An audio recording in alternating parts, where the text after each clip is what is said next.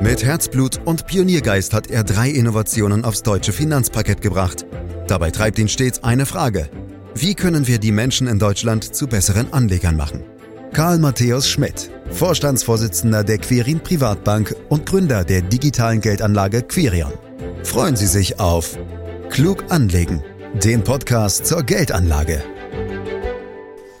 Hier muss es sein. Hier muss es sein. Herzlich willkommen. Klug anlegen, der Podcast mit Karl Matthäus Schmidt heute im Video. Hier muss es deshalb sein, weil Sie sehen es, hier oben ist eine 25. Das ist nicht das Alter von Karl, sondern hier scheint er zu wohnen. Hat er mir jedenfalls gesagt und ich will einfach mal horchen, ob er da ist, denn verabredet sind wir schon mal. Und warum? Weil es der Jubiläumspodcast ist. Ein Jahr sind wir mittlerweile beisammen mit Karl Matthäus Schmidt klug anlegen. Das sind 52 Folgen, 1040 Minuten, 780 Fragen, eine ganze Menge Holz, das wir da produziert haben. Und in diesem Jubiläumspodcast geht es um Ihre Fragen, meine Damen, meine Herren. Die konnten Sie stellen. Wir haben sie gesammelt und wir wollen sie hier in der schönen Brandenburger Heimat von Karl, übrigens auch meine Heimat, ich habe es glaube ich hier und da mal erwähnt im Podcast, präsentieren machen. Was haben wir vor? Wir wollen durch äh, ja, die Gegend hier laufen. Wir wollen die Seen besuchen. Wir wollen, wenn wir Glück haben, auch ins Büro von Karl marschieren und mal schauen, mal schauen, ob er auch seinen Hund dabei hat. Quentin heißt er, er hat ihn ja hier und da schon mal vorgestellt. Ich habe keine Ahnung, wie er aussieht. Also der Hund zumindest. Bei Karl bin ich mir ziemlich sicher, dass ich ihn erkenne.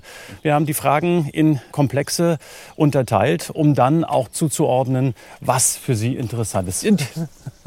Hallo, Andreas. Hallo, Karl Matthäus Schmidt. Wir machen das mal so, Karl. Der Hund muss raus. Der Hund muss raus. Sehr gut, hast du ihn mitgebracht. Ich genau. habe gerade überlegt, ob ich euch erkenne. Also dich hätte ich im Zweifel erkannt. Beim Quentin wäre ich mir nicht ganz so sicher gewesen. Schön, dass äh, du dir die Zeit für diesen Jubiläumspodcast nimmst. Ja, schön, dass du hierher kommst. Dass wir uns das erste Mal überhaupt im Rahmen dieses Podcasts treffen können. Sensationell. Ja, Freu wird auch sehr. endlich mal Zeit. Ne? da hast du recht. Sag mal, äh, wo, warum wohnst du hier so weit draußen? Ich meine, eure Zentrale ist am Kudamm. Ich bin gefühlt acht Stunden hier hierher gefahren, über Stock und Stein. Ich muss erst mal gucken, ob mein Auto noch in Ordnung ist. Was Nein. treibt dich hierher? Na, wir haben in der Mitte von Berlin gelebt, mhm. ohne Balkon. Und irgendwann will man dann doch mal ein bisschen Platz haben und vor allem die Natur genießen. Und Brandenburg bietet ja einige Seen, schöne Wälder, schöne Landschaft. Und von der Seite her sind wir dann irgendwann rausgezogen. Also mir gefällt es hier sehr gut. Auch wenn es mal regnet? Na klar. Heute haben wir bisher Glück. Es regnet nicht. Es ist nur grau, aber wir hoffen mal, dass es klappt. Du gibst die Richtung vor. Wir gehen jetzt erstmal Richtung Feld. Wunderbar. Lass uns gehen. Jetzt sind wir auf dem Feld angekommen. Karl, was ist das für eine Strecke? Gassi-Strecke oder Jogging-Strecke? Beides, glaub mir. Sehr schön. Zwar etwas frisch hier heute, aber lass uns zu den Themen kommen, Aktien und Anleihen. Ich habe mir natürlich, wie angekündigt, ein paar Fragen notiert ja, von unseren Hörerinnen und Hörern. Eine Frage lautete, warum wird schon ein kleiner Zinsanstieg wie zuletzt bei den Anleihen so nervös von den Aktienmärkten aufgenommen? Und gleich noch eine Zusatzfrage. Ähm, welche Anleger verkaufen denn überhaupt Aktien angesichts so geringer Rendite? Aufschläge. Ja, du hast natürlich recht. Es gibt eigentlich keinen Grund, äh, Aktien äh, zu verkaufen. Zugegebenermaßen sind sie natürlich auf einem sehr hohen Niveau, aber ich glaube, man kann da durchaus ganz entspannt sein. Aber die Zinsmärkte haben in Amerika schon ordentlich reagiert. Wir waren ja beim Zinsniveau von 1% und ist dann auf 1,7 gestiegen und das ist natürlich relativ schon ein ganz schöner Anstieg. Und ich darf aber äh, zur Beruhigung sagen, ich sehe nicht, dass wir jetzt eine Zinswende haben, weil die Notenbanken ja nach wie vor wirklich jetzt ordentlich viel Anleihen aufkaufen und Geld damit äh, in den Markt hineinpumpen. Ja, was ist der Grund? Ähm, ja, wir gehen ja alle davon aus, dass sozusagen die Wirtschaft sich erholt in Amerika und das wird natürlich befeuert durch äh, das Konjunkturpaket äh, von Biden. Und damit steigt die Inflation und damit werden die Anleihen weniger attraktiv. Gleichzeitig ist natürlich das Zinsniveau höher, so bekommt dann die Aktie auf einmal äh, Konkurrenz. Und da wird natürlich eine ordentliche Story gedreht und das ist schon verrückt, weil ja, wenn die Konjunktur nicht kommt, dann fallen die Aktien, aber jetzt denkt man, die Konjunktur kommt, dann steigt die Inflation, dann sind die Aktien auch unattraktiv. Also du siehst, die Geschichte dreht sich irgendwo im Kreis und deswegen ist es am besten, dass man sich eben nicht nervös machen lässt äh, und einfach in den Aktien investiert bleibt. Ich persönlich sehe eben auch keine Zinswende und von der Seite ein Aktienanteil ist schon gut. Da schließt sich auch direkt eine weitere Frage eines äh, Zuhörers oder Zuschauers an, Karl, auch mit Blick auf den Anleiheanteil im Portfolio. Macht es Sinn, angesichts dieser immensen Staatsverschuldung, die wir rund um die Welt sehen, diesen Anleiheanteil zu verringern? Und zwar zugunsten von Aktien, also Aktien aufzustocken. Ich erinnere mich, wir haben auch in einem Podcast mal gesagt, lieber Eigentümer als Gläubiger. Also die kurze Antwort, Andreas, ist nein. Das macht keinen Sinn. Man sollte seine Aktienquote oder auch seine Rentenquote abhängig machen von den persönlichen Zielen, von der Risikoneigung und natürlich auch vom Anlagehorizont und eben nicht von einer vermuteten Entwicklung. Also ich habe schon sehr viele schlüssige Geschichten gehört und auch selber, wie ich jung war, darauf angelegt. Aber äh, oft geht es äh, eben schief und äh, die Staatsverschuldungsquote ist aus meiner Sicht auch keine wirklich gute Kennzahl Kennzahl. Du erinnerst dich ja an die Finanzmarktkrise 2007, äh, 2008. Da hatten wir danach eine Staatsverschuldung von 80 Prozent. Äh, heute haben wir 70 Prozent und wir haben jetzt einen wunderschönen Aktienmarkt erlebt. Wir haben Jahre von äh, Wachstum an den Märkten gesehen. Also es wäre völlig falsch gewesen, damals auszusteigen. Und wenn du zum Beispiel nach Japan guckst, hat der japanische Staat eine Verschuldung von 270 Prozent des Bruttosozialprodukts Bruttosozialproduktes. Und wir haben dort auch keine Geldstabilitätsprobleme. Also von der Seite die kurze Antwort ist ganz klar, äh, nicht nervös werden, sondern sozusagen das beibehalten, mit dem man sich wohlfühlt von der Risikoquote her. Wir haben gerade eben schon die überbordenden Staatsschulden angesprochen. Und es gibt hier und da auch Ängste, dass genau diese Staatsschuldenthematik, dass die Thematik, dass die Welt in ein paar Jahren eine andere ist, Ängste vor einem Crash auch schürt. Und gewichtige Stimmen an der Wall Street sprechen auch davon, finden auch einige Gründe dafür. Ähm, es könnte so oder so zu einem Ritt auf der Rasierklinge kommen. Angesichts auch der Tatsache, dass die Kurse schon so weit gestiegen sind. Karl, Frage von einer Hörerin oder einem Hörer. Wie siehst du die Wall Street und die Crash-Ängste aktuell? Also Andreas, zwei Sachverhalte sind definitiv gewiss. Also jederzeit kann ein Crash kommen. Also das kann immer passieren und das Tolle ist, danach äh, gibt es tausende von Gründen und jeder kann dir erklären, warum das genau so kommen äh, musste. Also hinterher ist man äh, immer schlauer. Ja, und der zweite Punkt ist, dass in jeder Marktphase gibt es Crash Propheten. Es gibt Menschen, die ganz überzeugt davon sind, dass es jetzt genau dieses Ereignis kommen wird und dann crasht es. So, und ich glaube, es gibt eine gute Geschichte, die ich aus meiner Vergangenheit erzählen kann. Also wir hatten einen Chefvolkswirt in der Bank und der war auch ein Crash-Prophet. Äh, irgendwann habe ich das dann auch verstanden. und der Unterschied ist, ein Crash-Prophet, der darf nie sozusagen Anlagemanager sein, weil das Problem ist, zehn Jahre lang ist er nicht investiert mhm. vor dem Crash. Irgendwann kommt er vielleicht oder er kommt ganz sicher, aber äh, zehn Jahre ist man nicht investiert. Und deswegen bitte bei deiner eigenen Anlage nie an äh, solchen Panikprognosen orientieren, sondern es geht darum, dass man die richtige Anlageform äh, findet für seine Ziele, die man hat, für seinen Risikoappetit, den man hat. Und das ist das Entscheidende. Und bitte nicht zuhören, weil man findet, wenn man mal aussteigt, nie wieder den Einstiegspunkt. Wir müssen noch ein bisschen beim Thema Aktienmarktcrash bleiben. Ich denke mir das. Obwohl es dir nicht gefällt, weil du sagst ja, investieren macht immer Sinn. Aber es kam noch eine Frage zum Thema dritte Corona-Welle, die wir ja gerade sehen. Auch die Restriktionen, die Wirtschaft ächzt. Und die Frage war speziell darauf gemünzt, kann die Wirtschaft das überstehen, eine dritte Corona-Welle in Deutschland? Und ist dadurch nicht die Gefahr eines Crashs noch viel größer geworden? Also erstmal halte ich einen Crash für nicht sonderlich wahrscheinlich, weil die Notenbanken einfach so viel Geld in die Märkte pumpen. Sie haben ja angekündigt, jetzt noch mehr Anleihen zu kaufen und deshalb bleiben die Zinsen niedrig und äh, es droht erstmal, glaube ich, da keine äh, Gefahr. Deine Frage war ja, ob die Wirtschaft einen Crash äh, verkraftet.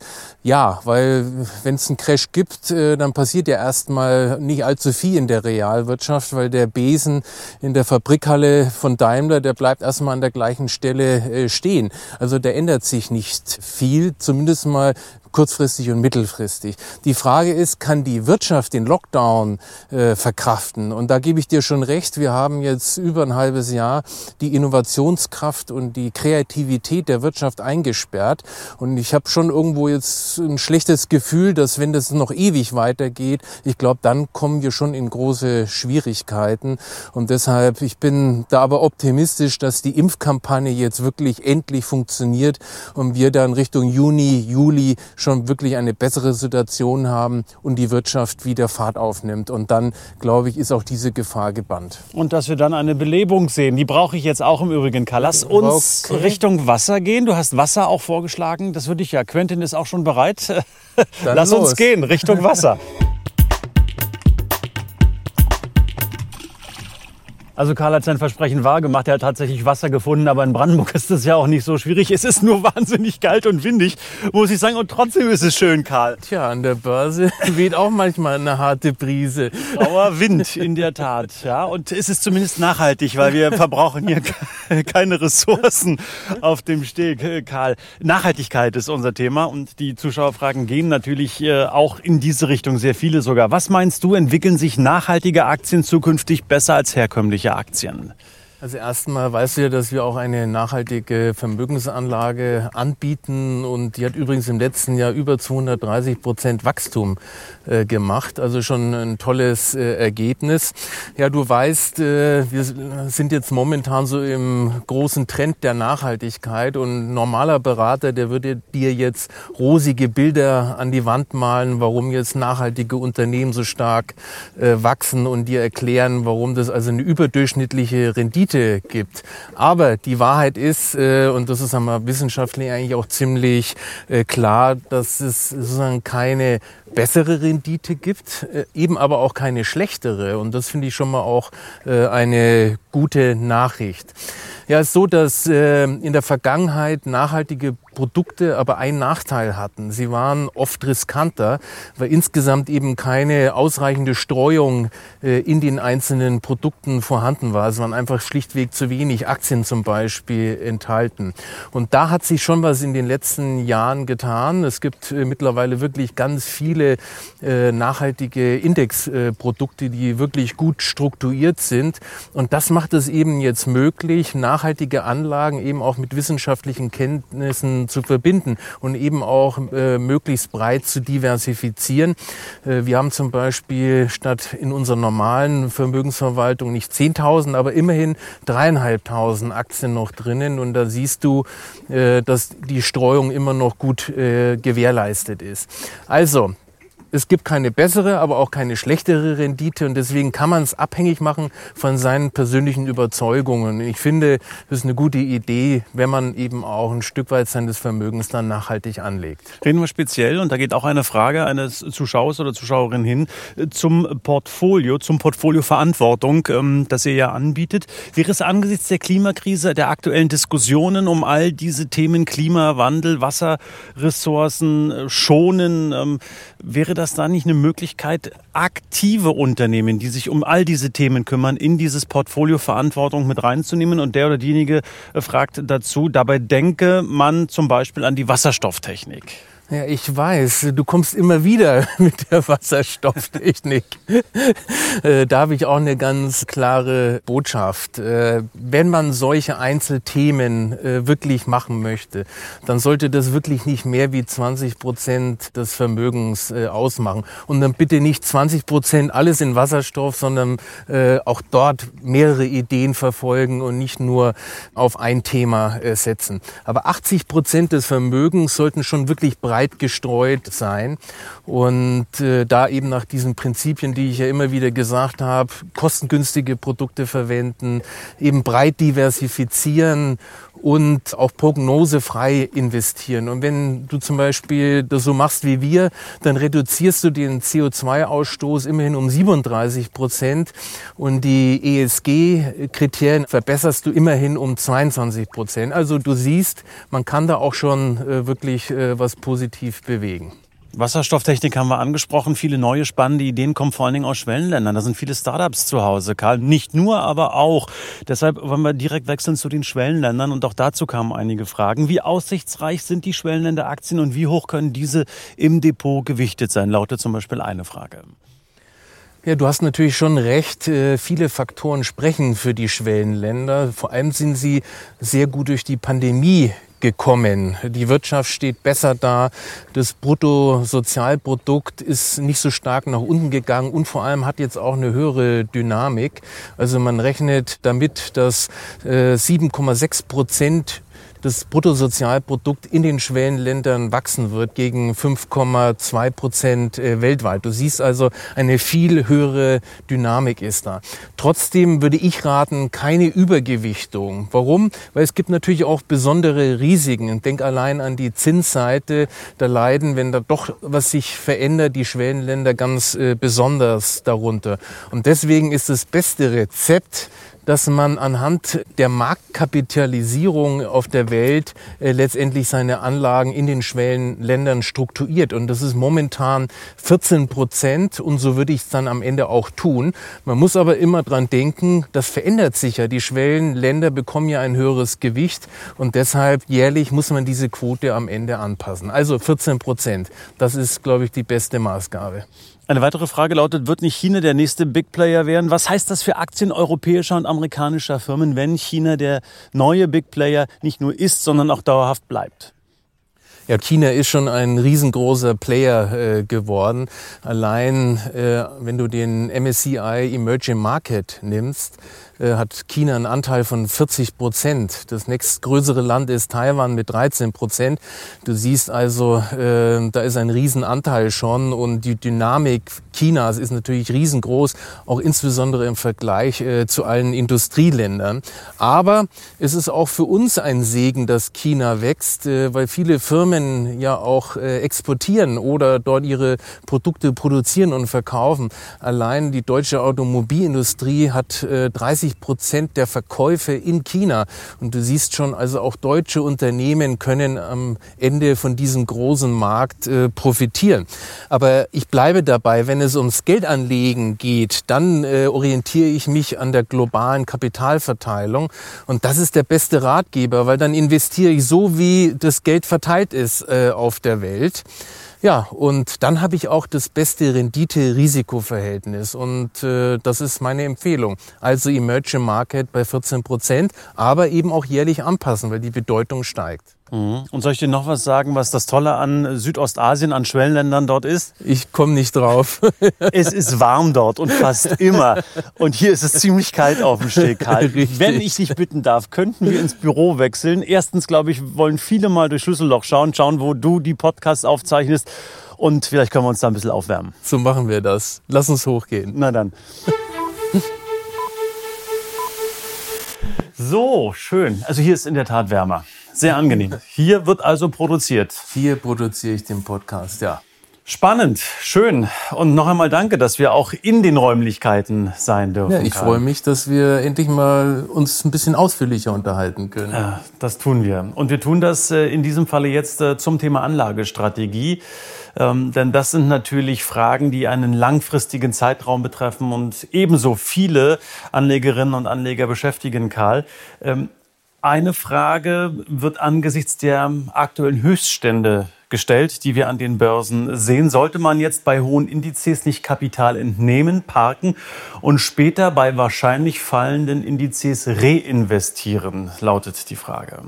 Also du kannst dir vorstellen, dass ich so eine Strategie nicht für richtig halte und das funktioniert in der Regel nicht.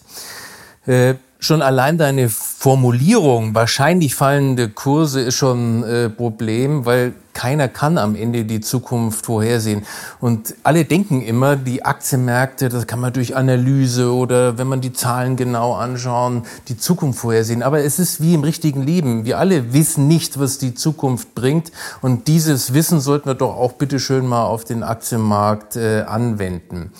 Und das größte Problem ist, dass die meisten Anleger den Weg zurück in die Anlage nie finden. Also ich stelle das auf so vielen Veranstaltungen fest, wann soll ich wieder einsteigen? Aber es klingelt niemand, äh, niemand sagt, äh, wann der richtige Einstiegszeitpunkt ist und deshalb ist das Beste, im Markt eben investiert zu bleiben. Und übrigens, die Profis können es auch nicht, Andreas, wenn du dir mal über längeren Zeiträume anschaust, wie erfolgreich sie sind, zwei Prozent der aktiven Fondsmanager schaffen das, nach zehn Jahren noch den Vergleichsindex äh, zu schlagen. Und das ist schon ein armseliges Ergebnis. Und leider weiß man auch im Vorhinein gar nicht, wer diese zwei Prozent sind. Also, die Indizes mögen hoch sein, aber wir wissen leider nur im Nachhinein, ob es wirklich Hochstände sind. Wir wissen es heute nicht. Vielleicht geht ja die Rallye am Ende noch weiter. Und da darf ich dir ein schönes Beispiel nennen aus der Geschichte. Du kennst ja auch noch Alan Greenspan. Den alten Fettbankchef, ne? Perfekt. Mhm. Du erinnerst dich. Der war ja eine Ikone. Mhm. Und der hat mal vom irrationalen Überschwang gesprochen, 1996. Und wir wissen alle, die Märkte liefen ja noch bis ins Frühjahr 2000 äh, hervorragend. Und das war noch ein Anstieg um 100 Prozent. Und deshalb, es macht keinen Sinn, immer zu glauben, es geht nicht weiter, sondern es ist besser, investiert zu sein. Darf ich mit Herrschaftswissen prahlen? Denn ich habe ja 52 Podcasts mit dir produziert. Der beste Einstiegszeitpunkt ist immer jetzt, hast du gesagt. Und das ist, glaube ich, genau. das, was du gerade eben nochmal bestätigt hast. Richtig, das ist die Idee. Dann haben wir es wirklich nochmal gefestigt, dieses Wissen aus diesen Podcasts, Karl. Wenn ich darf, ich habe auch noch eine etwas kritische, verspitze Frage eines äh, Zuschauers oder einer Zuschauerin.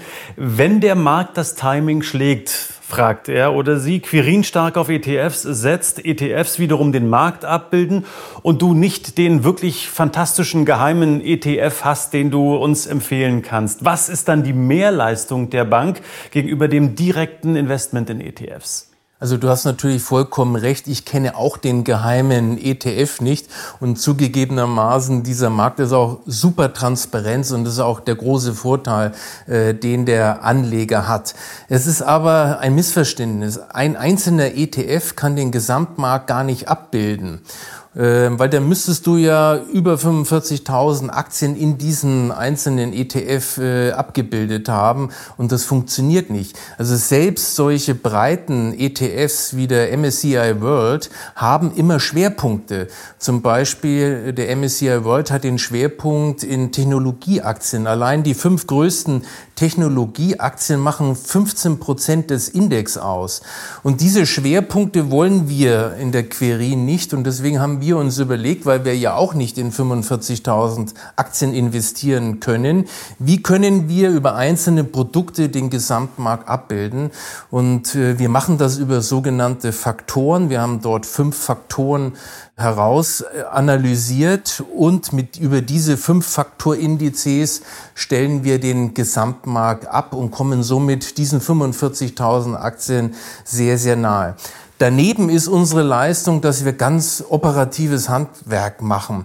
Äh, wir schauen uns die Produkte an, gucken, gibt es bessere am Markt, gibt es kostengünstigere am Markt, müssen wir was austauschen. Und das ist schon auch ein großer äh, Mehrwert. Und nicht zu vergessen, und das ist auch eine ganz wichtige Leistung, ist der Wertschwankungsausgleich, das sogenannte Rebalancing. Du hast zum Beispiel eine Aktienquote von 50 Prozent ausgemacht. Dann laufen die Aktienmärkte stark, dann hast du auf einmal 60 Prozent Aktien. Aber du willst ja nur 50 Prozent Risiko haben. Und dann musst du mindestens einmal im Jahr das wieder auf 50 Prozent reduzieren. Und damit agierst du antizyklisch. Das, was gut gelaufen ist, verkaufst du und das andere, was billiger ist, kaufst du nach. Und das ist auch ein ganz wichtiges Element, um eine gute Performance zu erzielen. Und das ist das, was wir auch für unsere Kunden automatisch tun. Karl, es gab auch einige Fragen zum Zustand der deutschen Finanzbranche. Wir hatten im Jahre 2020 den Wirecard-Skandal, jetzt haben wir den Greensill-Skandal, eine Bremer Bank, die geschlossen werden musste. Wie hoch bewertest du die Gefahr einer erneuten Bankenkrise durch diesen Vorgang? Also ich glaube, die Gefahr für eine Bankenkrise ist wirklich gering. Es ist erstmal eine kleine Bank in Bremen und äh, daraus wird kein zweites Lehman. Dafür sind auch die internationalen Verquickungen äh, viel zu gering. Aber es ist ein gutes Beispiel dafür, dass äh, in dem Fall internationale Betrüger das deutsche Einlagensicherungssystem äh, ausnützen. Immerhin kostet das den Einlagensicherungsfonds der privaten Banken mal wieder über zwei Milliarden äh, Euro. Und das finde ich ist schon kein äh, Pappenstiel.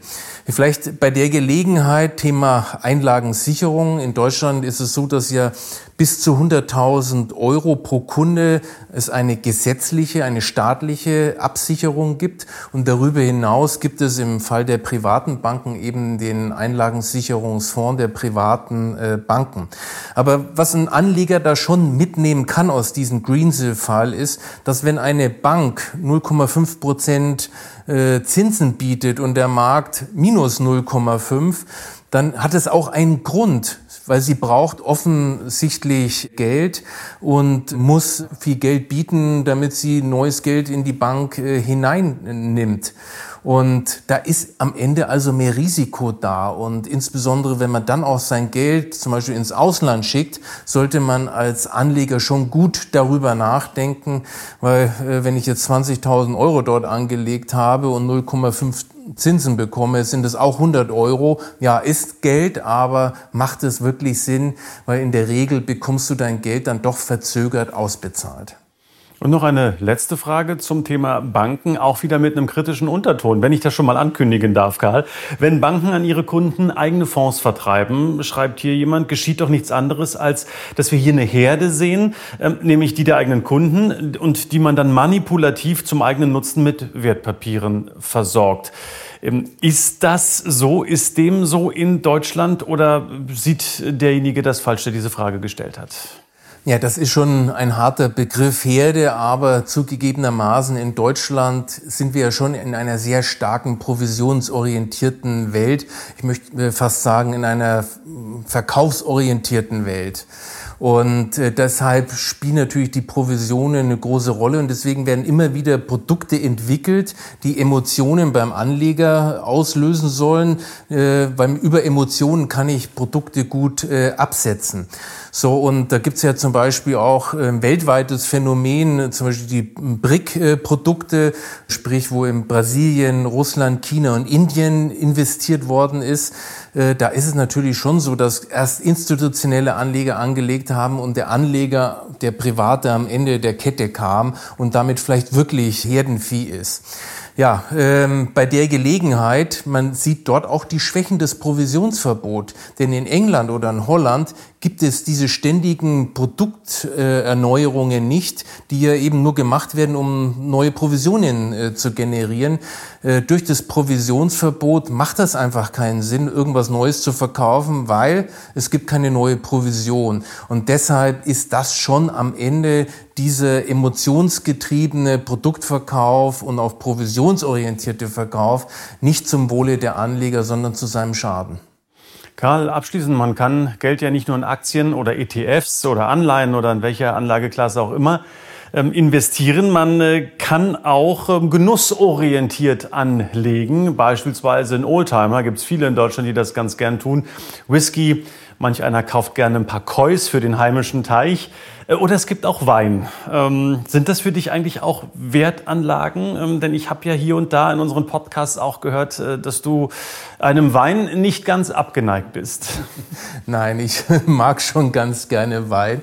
Zum guten Essen finde ich gehört irgendwie dazu. Aber ich gebe zu, ich äh, betreibe das nicht als Wertanlage, sondern für mich ist Wein da, dass er am Ende auch getrunken wird und ich dran Freude habe. Wir hatten vorhin also das Wasser, als wir am Steg waren. Wir haben jetzt den Kaffee. Äh, und dann habe ich dich jetzt endlich soweit. Und ich hoffe, dass du nicht mehr Nein sagen kannst. Können wir den Weinkeller sehen? Dann machen wir das.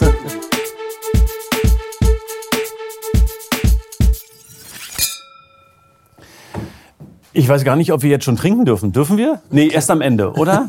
erst am Ende. Ich traue mich nicht.